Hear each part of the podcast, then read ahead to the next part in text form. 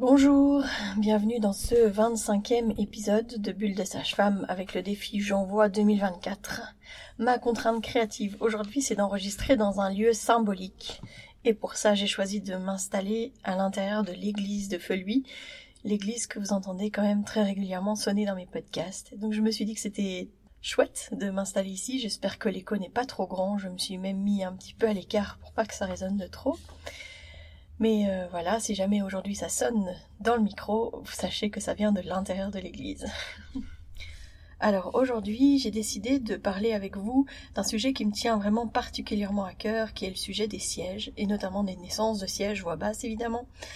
J'ai dans mon histoire personnelle quand même beaucoup de sièges, dans mon passé euh, obstétrical, et euh, j'ai dans mes proches quelqu'un qui attend justement son premier bébé qui est en siège, et je pense que c'est l'occasion justement de démystifier encore une fois les pratiques obstétricales autour des sièges, redonner confiance dans la possibilité qu'ont les femmes d'enfanter naturellement de leur bébé, même dans la position où ils sont les pieds en premier, ou les fesses en premier. Et donc, euh, j'ai envie de développer ça avec vous.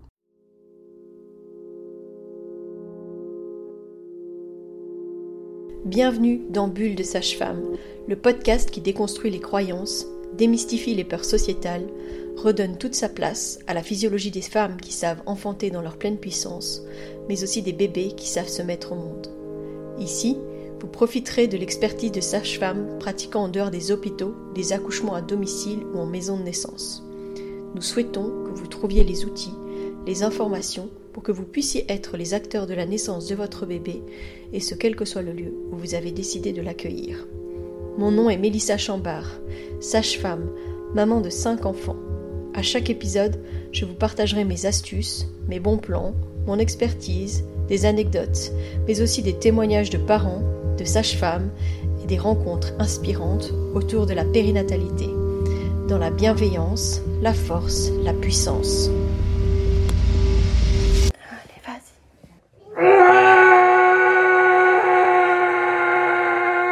C'est vrai que souvent, euh, la présentation en siège, elle est vraiment euh, synonyme d'inquiétude. Beaucoup de professionnels recommandent la césarienne programmée en première intention. Pourquoi? Euh, bah, je, vais justement vous expliquer euh, pourquoi est-ce qu'on en est arrivé là et, euh, et pourquoi est-ce que justement on n'a plus tellement confiance dans la capacité des femmes à enfanter de leur siège et en même temps dans les contraintes qu'on leur donne dans les équipes où potentiellement on accepte encore, on n'aide pas du tout à ce que ce soit une naissance sereine qui ait toutes ses chances de d'aboutir correctement. Donc c'est vraiment ce que je vous offre aujourd'hui, c'est de mieux comprendre les accouchements en siège, de déconstruire les idées euh, bah, préconçues et euh, surtout préparer les futurs parents à cette expérience unique que peut être vraiment une naissance par le siège. Personnellement, sur mes cinq accouchements, j'ai quand même vécu deux sièges, ce qui est quand même euh, un bon un bon pourcentage, une bonne proportion en fait de mes bébés qui sont nés comme ça, mais avec deux expériences totalement différentes. C'est-à-dire que pour Joséphine, qui est donc ma deuxième, le projet initial, c'était un accouchement à domicile. Mais euh, je sais pas, moi, dès euh, 15 semaines, je me souviens déjà me renseigner sur les sièges, euh, me nourrir de vidéos de sièges, euh, aller voir dans mes manuels d'obstétrique les sièges, etc. Enfin voilà, c'était assez compulsif. Donc, qu'est-ce que j'ai provoqué par rapport à qu'est-ce qui euh, devait se faire, ça je ne sais pas. Mais en tout cas, je sais pas, c'était comme si j'avais besoin de m'outiller pour ça.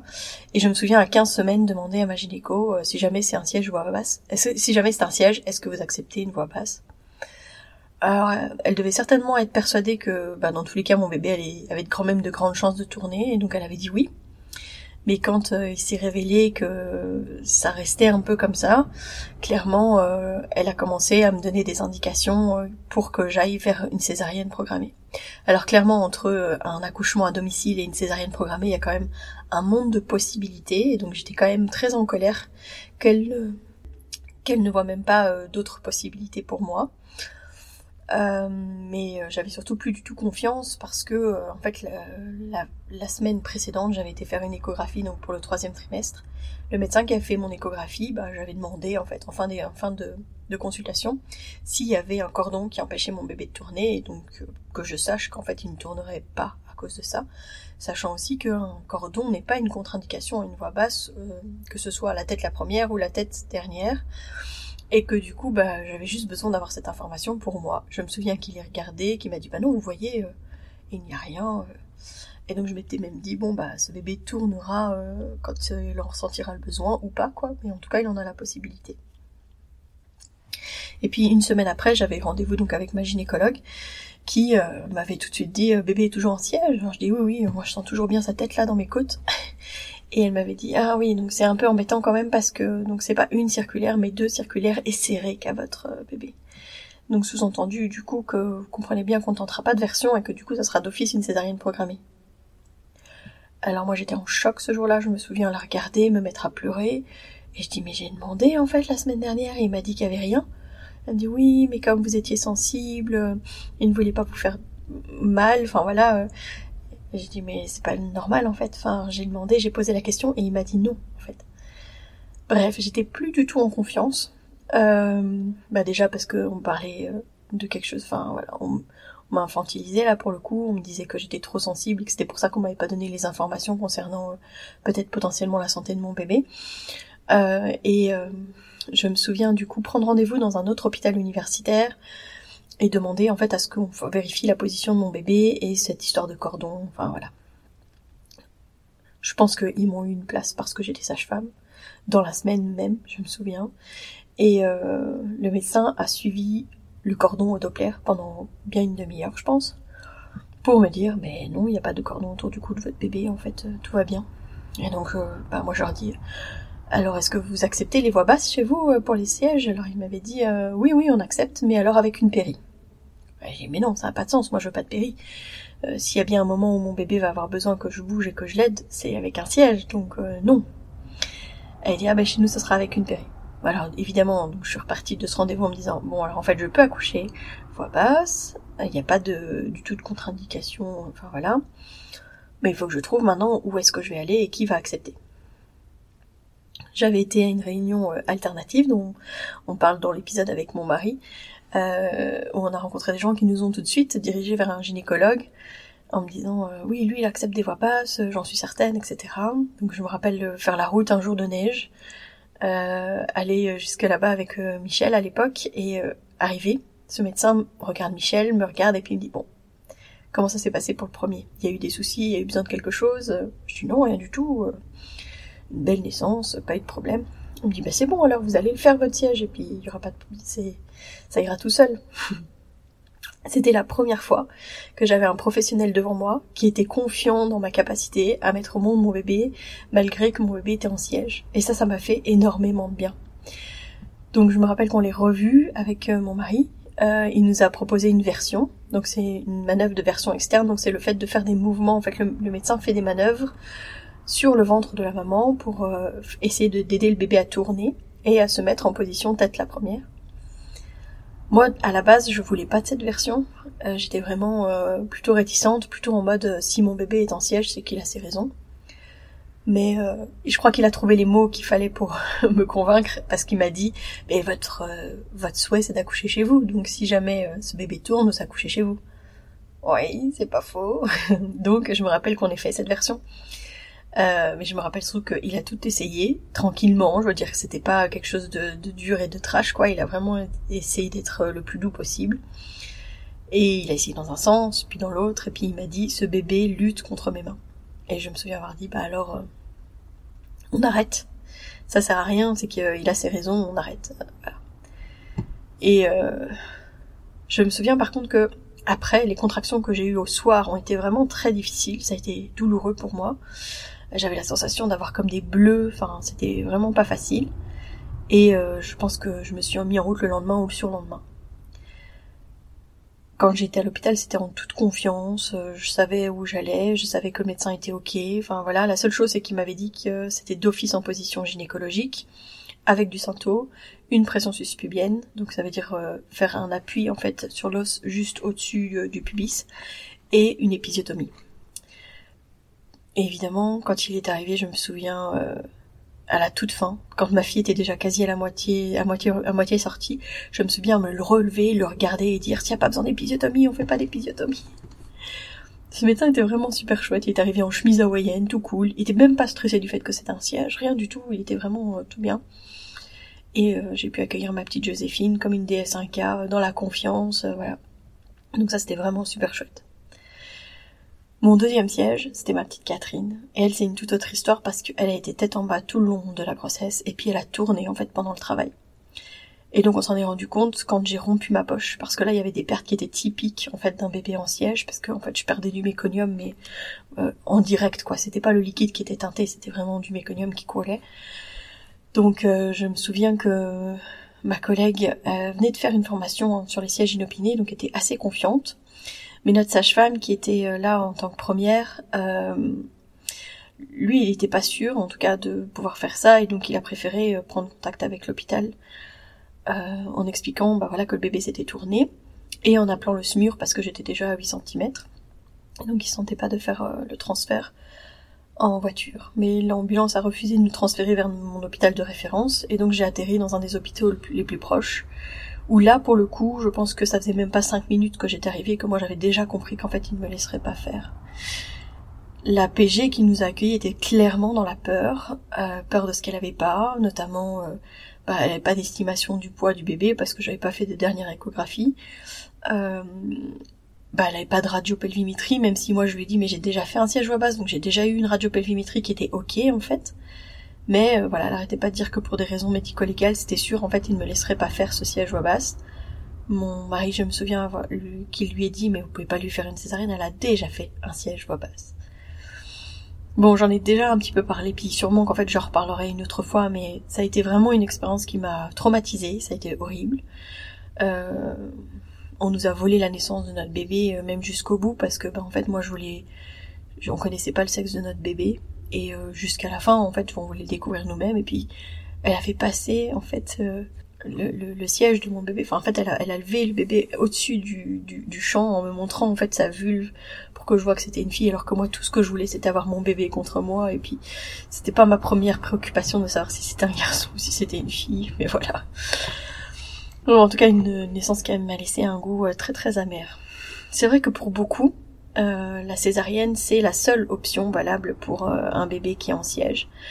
Il euh, y a beaucoup de gens qui ont encore cette perception-là. Quand on parle d'un bébé en siège, ils disent ah, alors ça veut dire que tu vas avoir une césarienne. Bah en fait c'est pas une obligation. Faut vraiment arrêter de banaliser la césarienne, puis de se rendre compte quand même que ça a aussi des impacts euh, et donner des informations qui sont importantes, éclairer aux femmes, aux couples, pour savoir que une césarienne ça peut avoir des impacts pour les naissances plus tard, que c'est une intervention chirurgicale, que la, mobilisation ne sera pas la même dans les premiers jours, premiers mois, euh, et puis qu'elle pourra pas s'occuper de son bébé de la même manière. Parfois que ça peut avoir une implication aussi au niveau de l'allaitement. Donc tout ça, on n'en parle pas assez parce qu'on banalise tellement la césarienne. Et alors les femmes, elles se sentent obligées aussi de se remettre en mouvement comme si de rien n'était, alors que c'est quand même une chirurgie au niveau de l'abdomen, c'est quand même pas rien du tout. Je crois que on banalise vraiment trop la césarienne et que c'est devenu une option soi-disant sûre alors que bah, en fait le plus sûr c'est quand même de laisser naître naturellement les bébés si les femmes le souhaitent. Donc en fait pourquoi est-ce qu'on en est venu à faire de plus en plus de césariennes? En fait il y a une étude, euh, c'était l'étude de Marie-Anne, Anna, pardon, euh, qui avait fait une étude sur euh, près de 2000 naissances, tout confondu, pas seulement siège, et sans vraiment être alerte sur les protocoles ou sur les formations des équipes. Mais en fait, pour elle, les chiffres étaient tellement flagrants au début de son étude, qu'en fait ils ont même stoppé l'étude qui devait normalement durer 5 ans, et je crois que ça a duré genre 2 ans.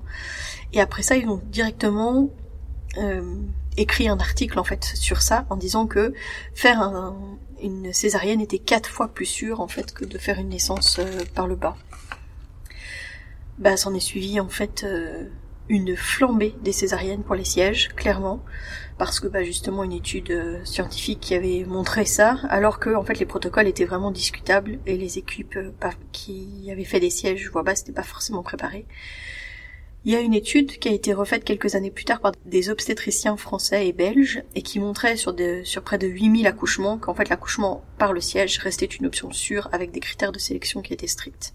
Mais évidemment, ça n'a pas du tout fait le même bruit. Parce que ben, le problème aussi d'avoir de cette tournée plus vers les césariennes, c'est qu'on a de moins en moins en fait formé les obstétriciens à faire des sièges. Parce que oui, on dit souvent que les sièges, euh, l'avantage c'est qu'il faut pas intervenir, faut pas toucher. En fait, il faudrait toujours ne pas toucher et toucher que si c'est nécessaire. Et c'est valable également pour les sièges. Ça veut dire que quand c'est nécessaire, il faut toucher, il faut changer les choses, il faut aider le bébé, mais de la même manière que pour euh, une naissance, peut-être la première il y a des éléments qu'il faut quand même garder en tête.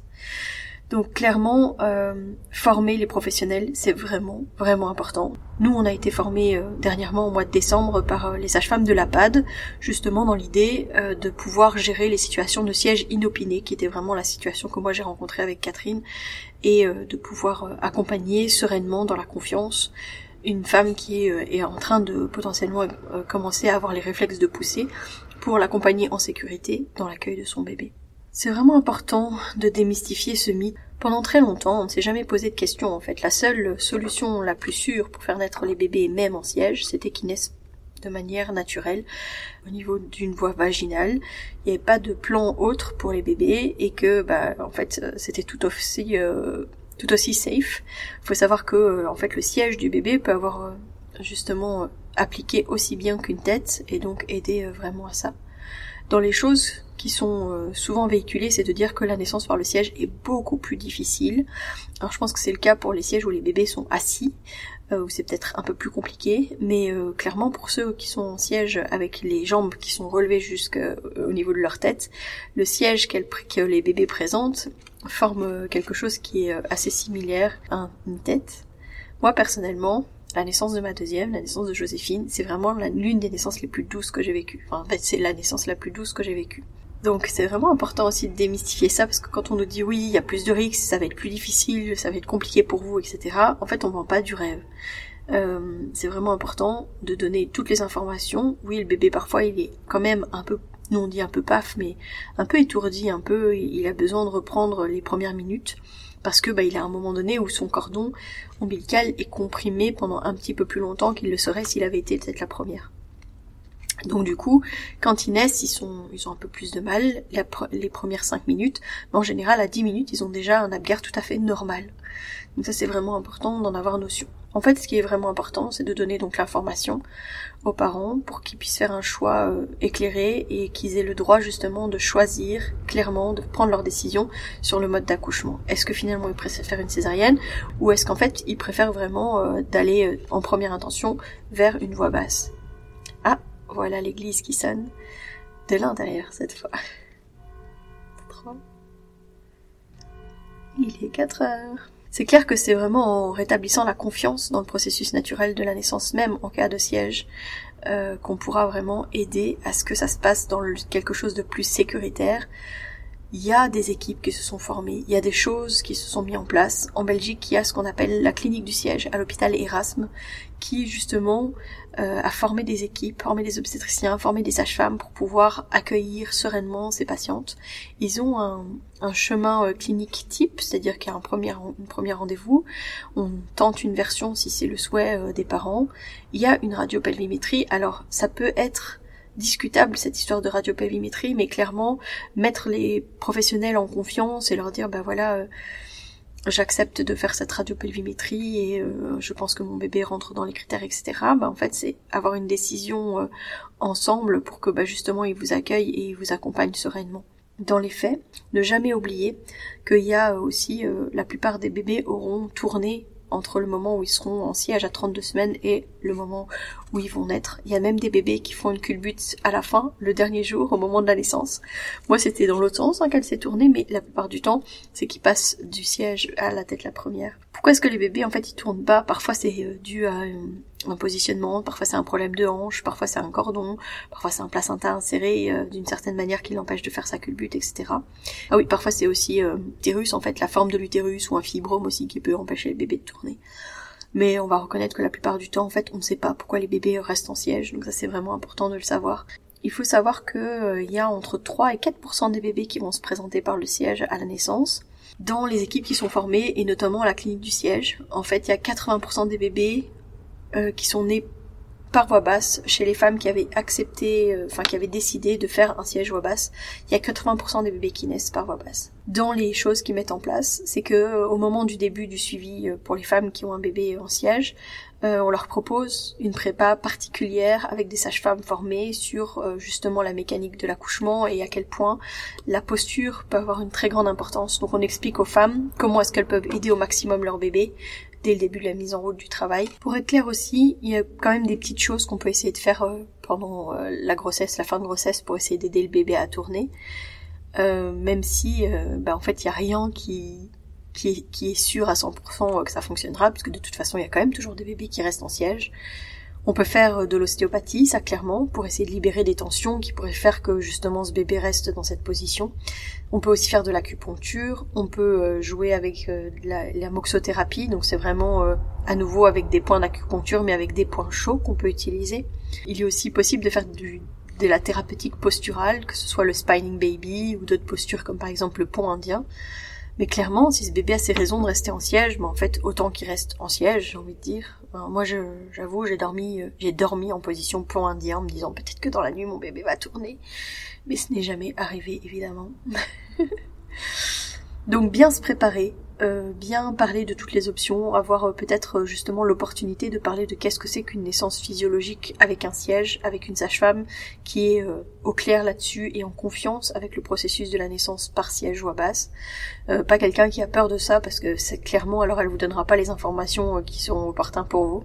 Alors pour que pour être clair en fait au moment du travail, le plus important c'est de pouvoir bouger c'est d'être mobile et de pouvoir euh, changer de position.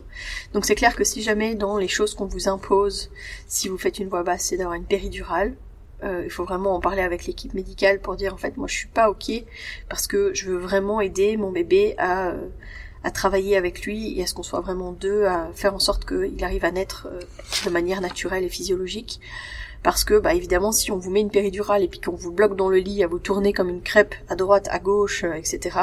Ça sera pas du tout la même chose et la même mobilité que si jamais vous travaillez avec la gravité. Souvent, euh, dans les préparations qu'on fait avec les femmes qui ont un bébé en siège, bah, ça va être vraiment des positions debout, le ventre en avant, à quatre pattes, euh, enfin voilà des, des, positions pour vraiment aider à ce que le bébé s'engage pleinement et que ça soit pas trop long pour pour lui. Euh, mais clairement, euh, se mettre sur le lit, c'est pas, c'est pas une très bonne idée. Donc du coup, euh, bah, si jamais c'est une équipe médicale qui accepte, par exemple, de placer un cathéter sans injecter de produit, ça peut être une option à la rigueur. N'ai jamais oublié en fait à l'équipe du siège, à la clinique du siège à Erasme, il disait qu'en fait on a toujours le temps, a priori, de mettre une rachie ou au pire de faire une anesthésie générale, mais de faire encore une rachie anesthésie est tout à fait correct et d'avoir le temps de pouvoir le faire. Donc, euh, position avec la gravité au maximum pendant le travail, et clairement, position jouant avec la gravité aussi au moment de l'expulsion, au moment de la sortie du bébé. Ce qui va grandement aider le bébé, c'est d'être dans une position à quatre pattes. Pourquoi? Bah, Parce que justement, il va avoir plus qu'à glisser, j'ai envie de dire. Si on voit un un bassin, on se rend bien compte que si on est euh, couché sur le dos, bah, le bébé va devoir remonter, en fait, ressortir en remontant. C'est pour ça que ça rend les naissances quand même beaucoup plus compliquées. Alors que si la patiente est à quatre pattes ou accroupie, c'est quand même beaucoup plus facile. Donc vraiment, les positions accroupies, quatre pattes sont vraiment à privilégier pour les accouchements de siège. Euh, et alors, ce qui est particulier, c'est que du moment où on commence à voir le cordon ombilical, il est important en fait que la mère continue à pousser, même entre les contractions. Ça va vraiment aider son bébé à justement avoir un atterrissage peut-être moins difficile que si jamais on attend au fur et à mesure.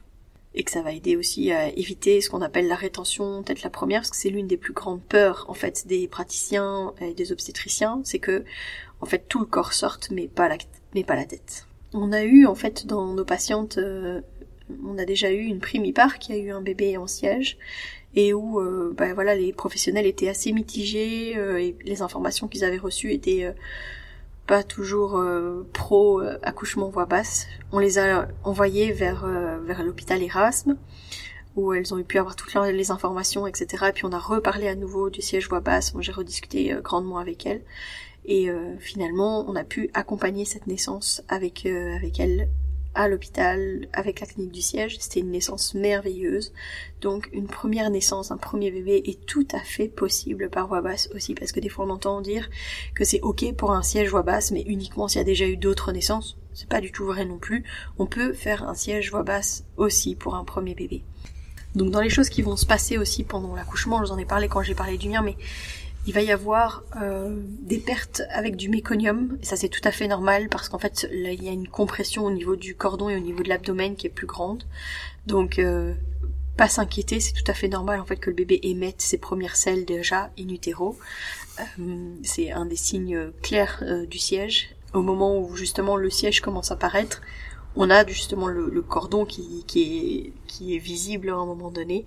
C'est aussi pour ça que je vous disais que les bébés sont un petit peu plus paf au moment de la naissance. Mais pas de stress, c'est tout à fait normal en stimulant, en accueillant.